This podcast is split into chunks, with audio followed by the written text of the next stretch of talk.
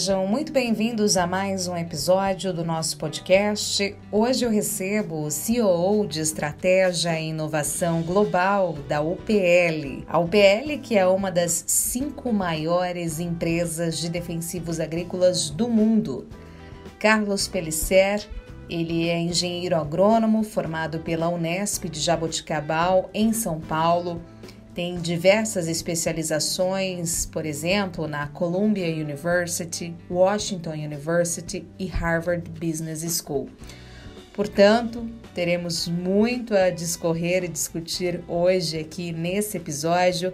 Carlos Pellicer, seja muito bem-vindo. Renata, é um prazer estar aqui contigo também. Você que tem feito um trabalho lindo aí é, para trazer é, pessoas, trazer é, inspirações, trazer é, inovação e trazer possibilidades uh, para o, o mundo dos negócios brasileiros. Então, um prazer estar aqui contigo e vai ser uma, um, bom, um bom debate hoje. Com certeza. Carlos, eu gostaria de começar destacando todo esse posicionamento que a UPL vem tendo a nível global e, obviamente, né, trazendo um pouco aqui para o Brasil. Como é que vocês definiram as estratégias deste ano, visto que acabamos de ter aí uma cerimônia de posse importante do novo presidente dos Estados Unidos, o democrata Joe Biden, vindo bastante forte com uma agenda ambiental. Como é que estão definidas as estratégias da companhia a nível global e em especial aqui no Brasil? Ah, Renata, é, nós vemos, a, a, nós na UPL, a gente vem trabalhando uh, com essa pegada de sustentabilidade há muitos anos. Né? O PL é líder global uh, de, de produtos para agricultura orgânica. Né? Nós somos o maior uh, produtor mundial de produtos para suportar a agricultura orgânica.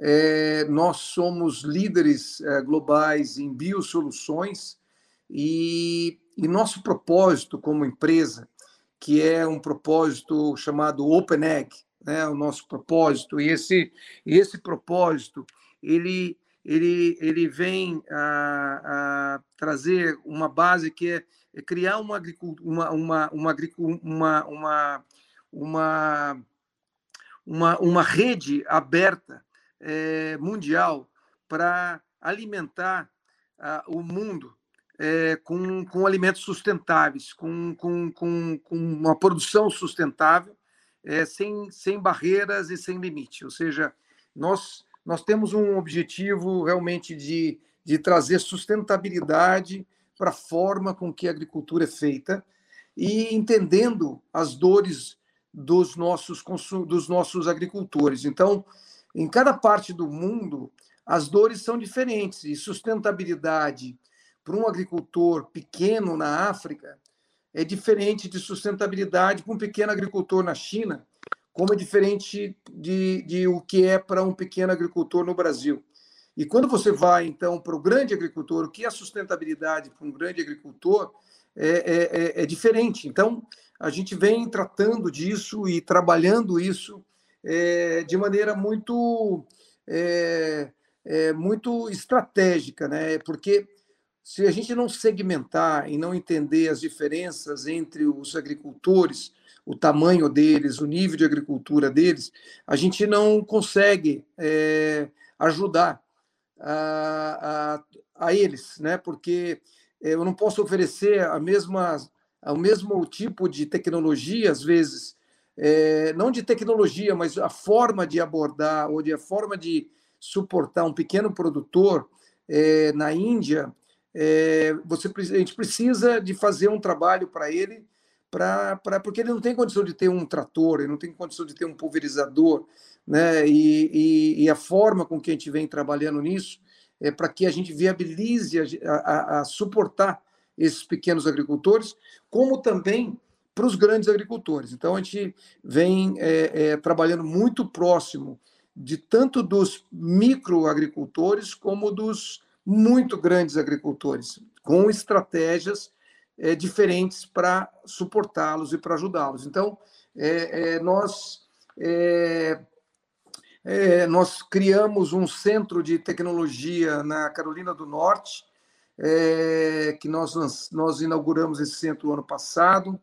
Nós criamos um centro de tecnologia no Brasil, é, em Primavera do Leste, que nós lançamos é, a Open Egg Farm, que é uma, uma fazenda de 25 mil hectares dedicadas a entender a, as demandas é, dos grandes agricultores e da, das tecnologias que são sistemas integrados né, de soja, milho, algodão, ou, ou, ou, ou é, soja, trigo, é, é ou soja, é, milho, feijão, né? ou seja, toda essa, essa estrutura a gente vem trabalhando de maneira muito forte e nós, e nós temos essa pegada de ter os nossos centros de tecnologias para estar tá muito entendendo as dores do cliente em várias partes do mundo. Né? E no Brasil, nós temos é, três grandes centros, um, dois em São Paulo e este em, em Primavera do Leste, e que ah, nós estamos trabalhando muito forte para entender essas dores. E uma das dores é o próprio reconhecimento do agricultor como o maior é, é, é, assim, existe uma, uma, uma interpretação errada sobre o, o que o agricultor faz para a natureza, o que o agricultor faz para a questão do carbono. Né? Então, nós, a gente vem numa, numa dedicação muito grande de, é, é, de trabalhar é, formas para que o, o, o, agricultor, que é o, o único que pode sequestrar carbono, nenhum outro, é, é, é, nenhuma outra área né, da, da indústria ou nenhuma outra área da, do negócio, ele tem condição de sequestrar carbono.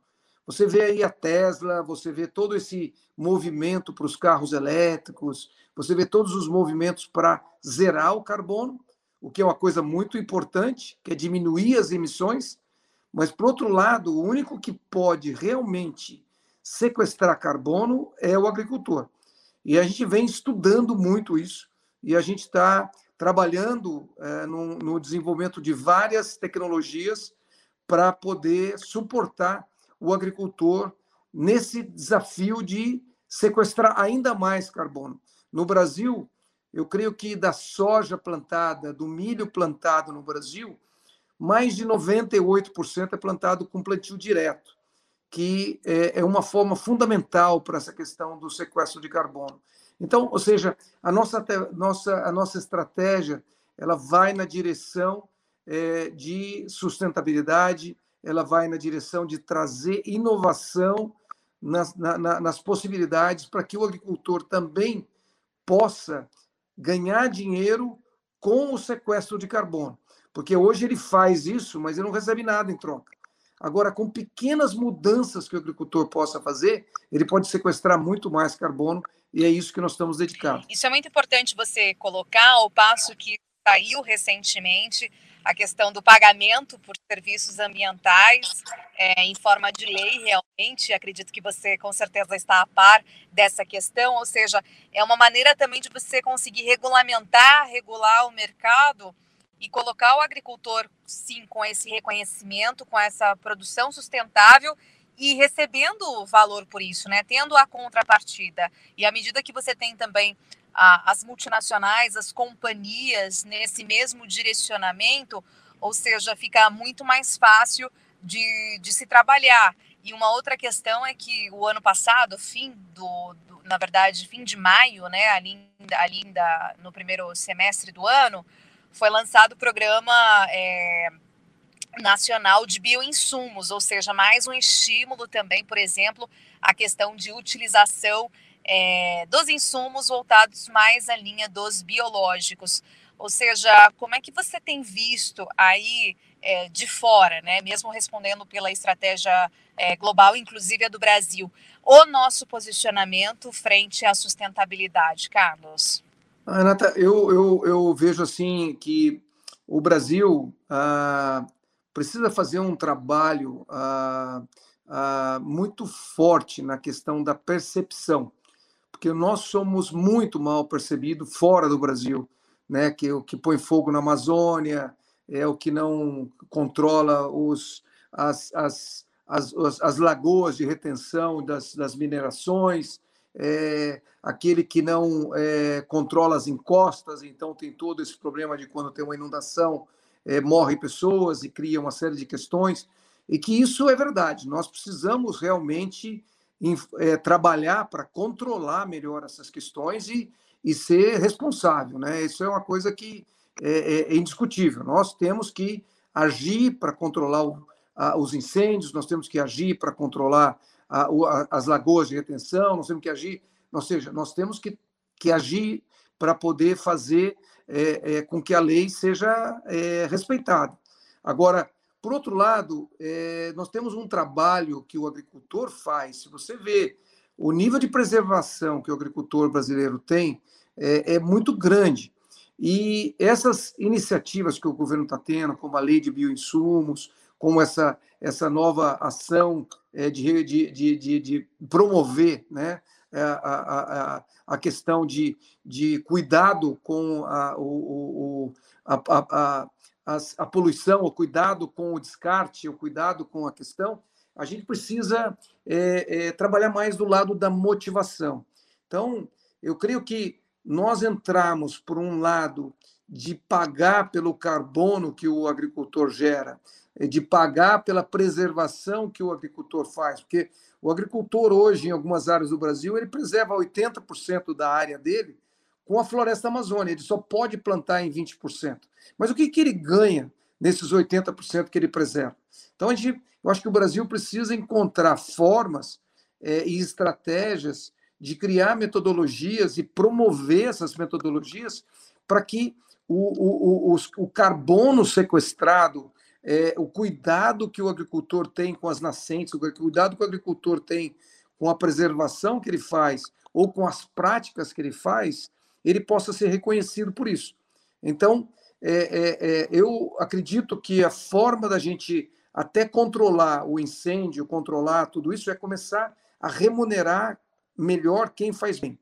Aqui em Londres, nós temos uma zona de ultra baixa emissão, né? que para você entrar dentro dessa área de ultra baixa emissão, você é, paga 15 pounds, que é mais ou menos hoje é, 100 reais para você entrar. Se você entrou nessa área de ultra baixa emissão com um carro que não é elétrico, você paga 100 reais. Se você entra com um carro que é elétrico, você não paga. Né? Então, é uma penalização para quem está é, usando um carro é, não elétrico. É, também existe um custo de imposto para quem tem carro elétrico aqui muito menor. Existe é, é, é, uma, uma, uma, um reconhecimento para as empresas que é, desenvolvem os carros elétricos com programas e com financiamentos que são proativos para que o carro elétrico comece a ser uma realidade. Então, como é que a gente pode trabalhar isso no Brasil para que o agricultor que faz bem ele seja reconhecido? Porque com isso, o agricultor que não faz bem, que eu posso falar que são poucos no Brasil, eles possam ver que vale a pena preservar, que vale a pena cuidar é, do rio, que vale a pena cuidar do descarte, que vale a... Então, é uma coisa que eu acho que pouca gente sabe é que o defensivo vendido no Brasil, mais de 98% dele, as embalagens são recolhidas.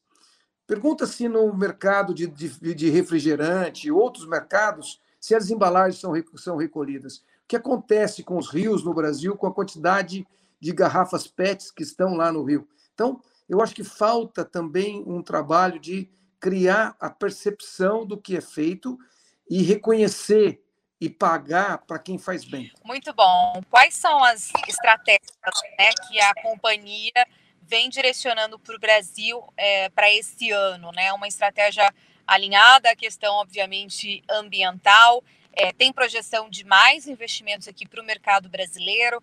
Como é que vem essa estratégia, Carlos? Renata, nós temos uma, uma, uh, um volume de investimento no Brasil já muito grande. Né? É, o Brasil é o primeiro país no mundo para o PL é, e, e, vai continuar sendo, porque a agricultura no Brasil é, só tende a crescer e tende a, a, a, a se transformar. ah, nós, com o conceito de Open Egg, que é esse conceito de olhar a, a cadeia de alimentos, é, é, nós temos vários, é, é várias iniciativas sendo implementadas. Nós temos iniciativas do lado ah, de, de fazer é, a, a, certificação do agricultor que faz é, que faz bem, né? Então nós temos nós estamos fazendo uma série de trabalhos, nós fizemos uma uma seleção de 40 agricultores no Brasil que nós estamos fazendo um trabalho é, de suportá-los na certificação do produto que eles produzem. É, nós temos um trabalho que nós estamos desenvolvendo é, com essa área que nós temos no Mato Grosso de 25 mil hectares, que nós estamos desenvolvendo uma série de tecnologias para essa área de sustentabilidade, para que a gente possa fazer mais com menos. E, e nós vamos fazer investimentos em fábricas que serão anunciados aí é, num futuro próximo. Nós vamos fazer investimento é, nessa área de bioinsumos é, que o governo lançou. Nós estamos trabalhando numa série de iniciativas na área de bioinsumos que nós vamos anunciar em breve e que nós vamos poder fazer uma outra conversa, Renato, daqui talvez uns quatro meses, para a gente poder talvez abrir para você uma série de outros investimentos que a gente está desenhando para o Brasil, mas o Brasil deve receber aí nos próximos nos próximos cinco anos um volume de investimento da UPL é, de mais de um bilhão de reais. É, é, e, e, e, esses investimentos é, são muito centrados na sustentabilidade, nas questões ligadas à sustentabilidade, e nós estamos conversando com o Embrapa, nós estamos conversando com o Instituto Biológico, nós estamos conversando com o IAC, nós estamos conversando é, com uma série de instituições, instituições de pesquisa no Brasil é, nessa área de biosoluções e que a gente vai vir com muitos lançamentos é, no próximo ano para essa área. E, e nós temos um negócio, a, a, a Renata, aqui, que é muito forte, que é na gestão de resistência. É, a, a, os fungos, as plantas daninhas, os insetos, é como as bactérias para nós, né? Ou seja, quando nós tomamos antibiótico, nós temos uma chance muito grande de, de ficar, de, de promover resistência àquele antibiótico, a, a bactéria se tornar resistente àquele antibiótico quando você faz um uso contínuo de um antibiótico do mesmo tipo de ação. E, e na agricultura, a mesma coisa. E nós temos uma, uma, uma dedicação muito grande para desenvolver os produtos protetores de resistência. Então, nós temos um trabalho muito forte com relação aos fungos, nós estamos desenvolvendo um trabalho muito forte agora com relação às ervas daninhas e com relação aos insetos, porque a resistência faz com que o agricultor tenha que usar maior dose, a resistência faz com que o agricultor tenha perda na produção, porque ele não controlou efetivamente a, a, aquela, aquele fungo. É igual a gente. Se você não faz um bom controle de uma bactéria que está no seu estômago ou na sua, no seu pulmão, você vai, vai morrer ou você vai, vai ter uma perda de, de, de eficiência. E a mesma coisa é no campo. Então, nós temos uma, uma, uma, uma dedicação e, e nós, é, é, creio que nós sejamos a empresa mais dedicada à gestão de resistência é, no campo.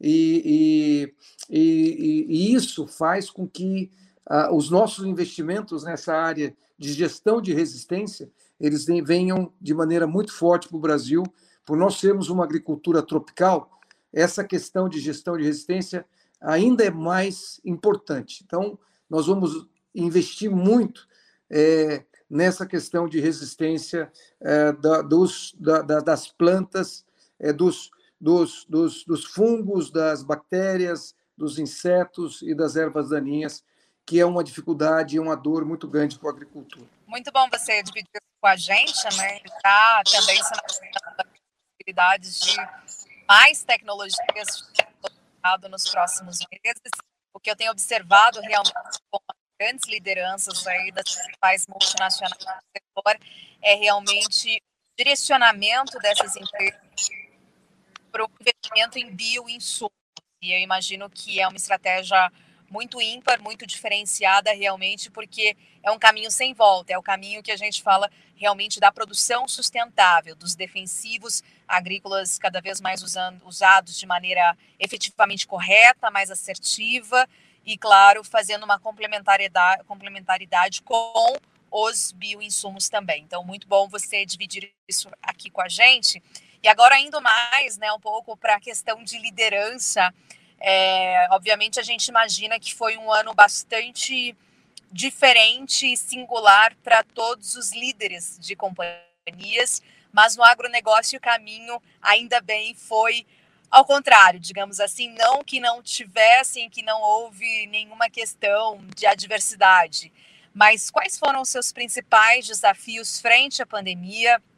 Como liderança, Carlos, eu queria que você dividisse isso aqui com a gente. E como que foi também fazer essa operação aqui no Brasil, visto que o agro no Brasil cresceu muito, né? O nosso PIB cresceu do agro 9%, o único setor da economia que cresceu frente a um decréscimo aí de todos os outros PIBs, inclusive o geral. Eu gostaria de, de iniciar uh, essa questão pelas pessoas, né? Uh, o, o, o bem maior que uma empresa tem, o recurso mais precioso que uma empresa tem são as pessoas.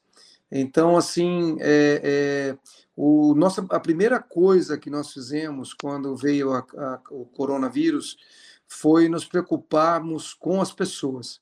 O que nós tínhamos que fazer para proteger os nossos funcionários, é, como nós podíamos fazer para ajudar nas comunidades, é, para que, as, que é, é, tivesse a gente pudesse fazer a nossa parte. Nós convertemos algumas das nossas plantas em alguns lugares do mundo para produzir é, álcool gel, para poder doar a, álcool gel para muitas comunidades.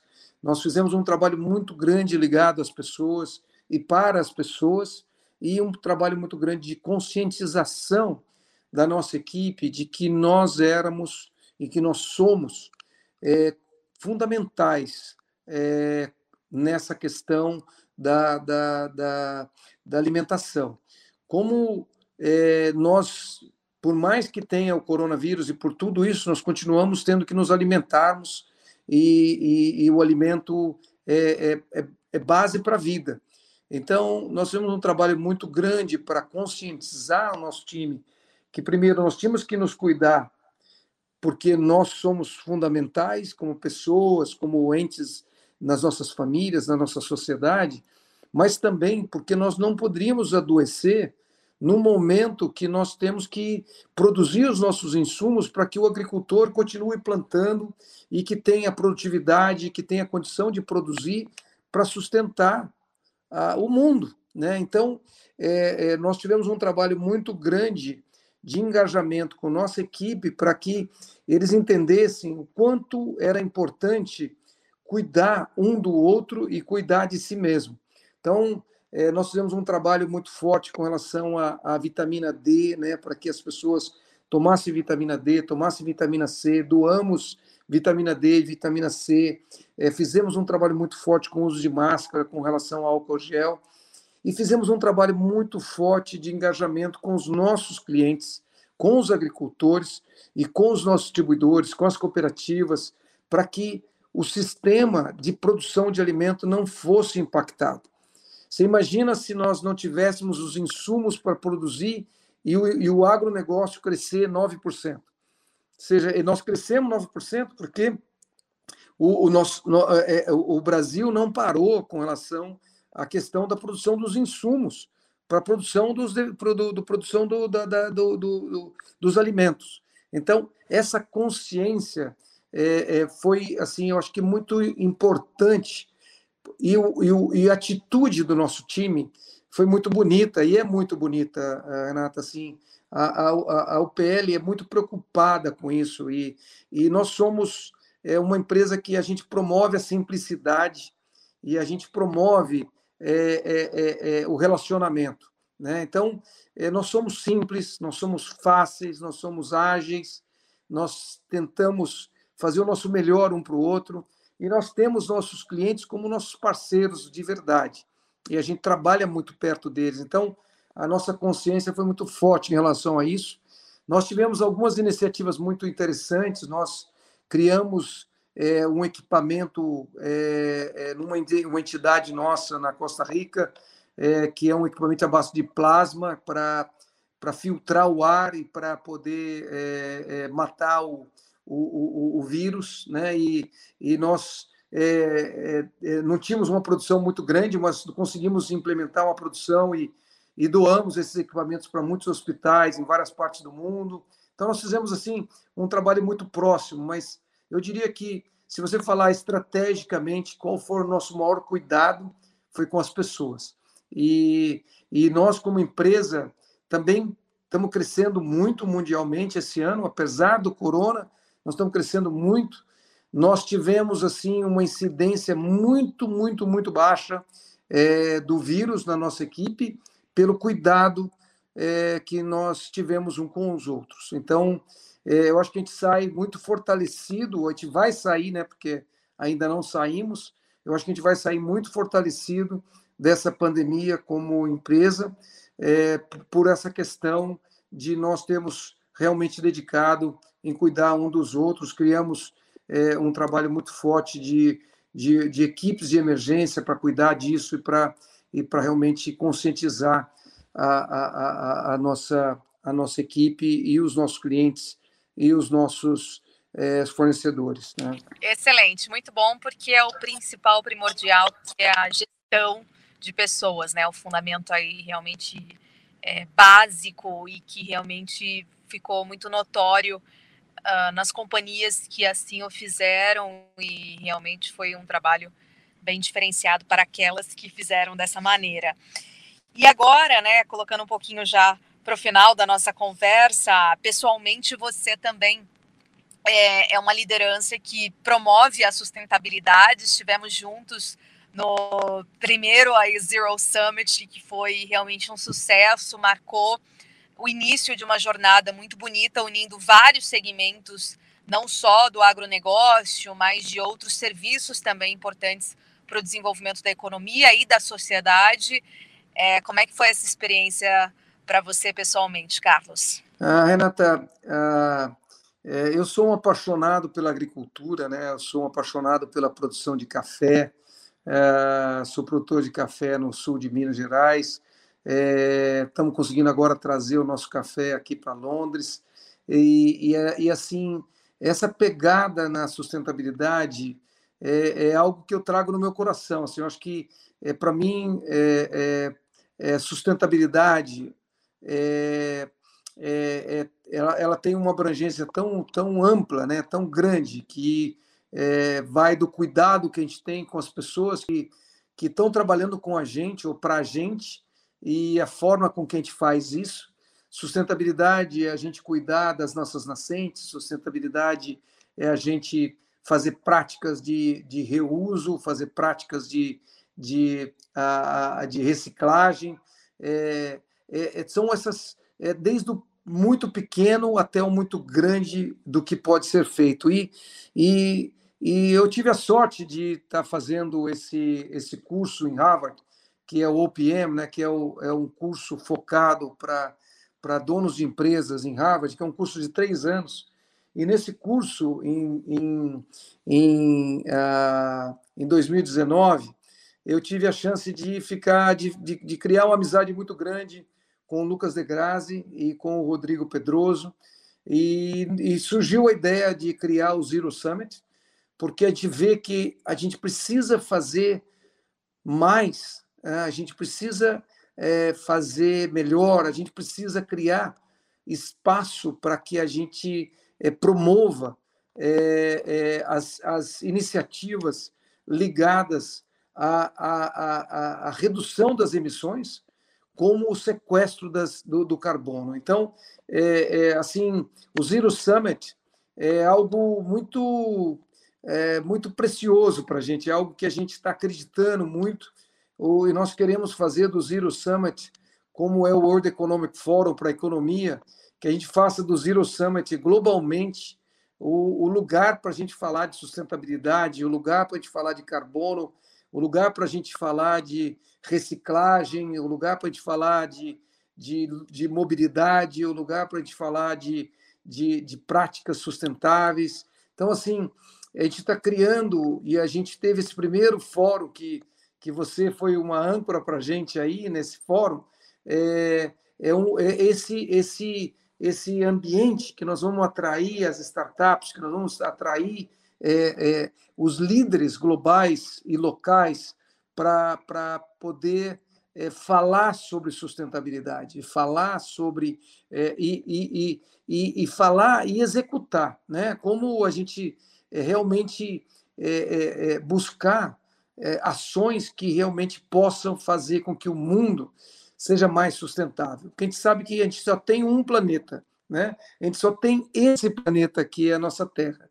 E, e a gente sabe que se a gente não cuidar dela, é, a gente é, vai, vai, vai sofrer, né? E vai sofrer cada vez mais. Então, o, o, o, o Zero Summit ele vem nessa, nessa, nessa pegada, ele vem nessa dedicação de realmente criar uma, uma, um awareness, criar uma, um conhecimento e, e engajamento é, dos líderes e, e, e, promover ações que realmente a gente possa fazer um mundo mais sustentável, um mundo melhor para a gente viver, um mundo melhor para a gente é, é, é, poder é, realizar os nossos sonhos. Então, é, o Zero Summit é um sonho e, o, e o, um sonho que já virou realidade, né? O nosso primeiro summit já aconteceu. E eu creio que agora é, o 2021 a gente vai vir com, com uma série de iniciativas, vamos começar é, é, é, é a, a, a, ter iniciativas já fora do Brasil nesse ano.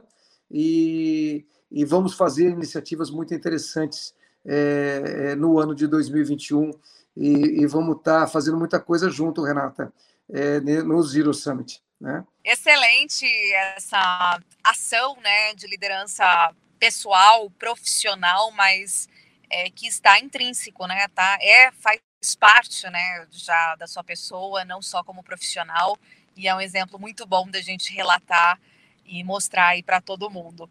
Para a gente fechar aqui, como é de praxe, eu sempre peço uma mensagem, uma reflexão para o meu convidado ou convidada, qual que é a mensagem que fica neste dia de hoje, Carlos? A mensagem, Renata, que eu gostaria de deixar é que a gente não faz nada sozinho, a gente precisa criar é, é, é, formas de, de um ajudar o outro e formas de criar redes é, de, de, de, que tenham intenções e ações é, que vão nessa direção do bem, nessa direção da, da, da, da das bases sustentáveis, e que a gente é, precisa se apaixonar pelo que a gente faz e ser apaixonado é, pelo que a gente pelo que a gente pode fazer. Então, é, fazer o que a gente ama e amar o que a gente faz é, faz diferença é, no mundo que a gente vive. Então,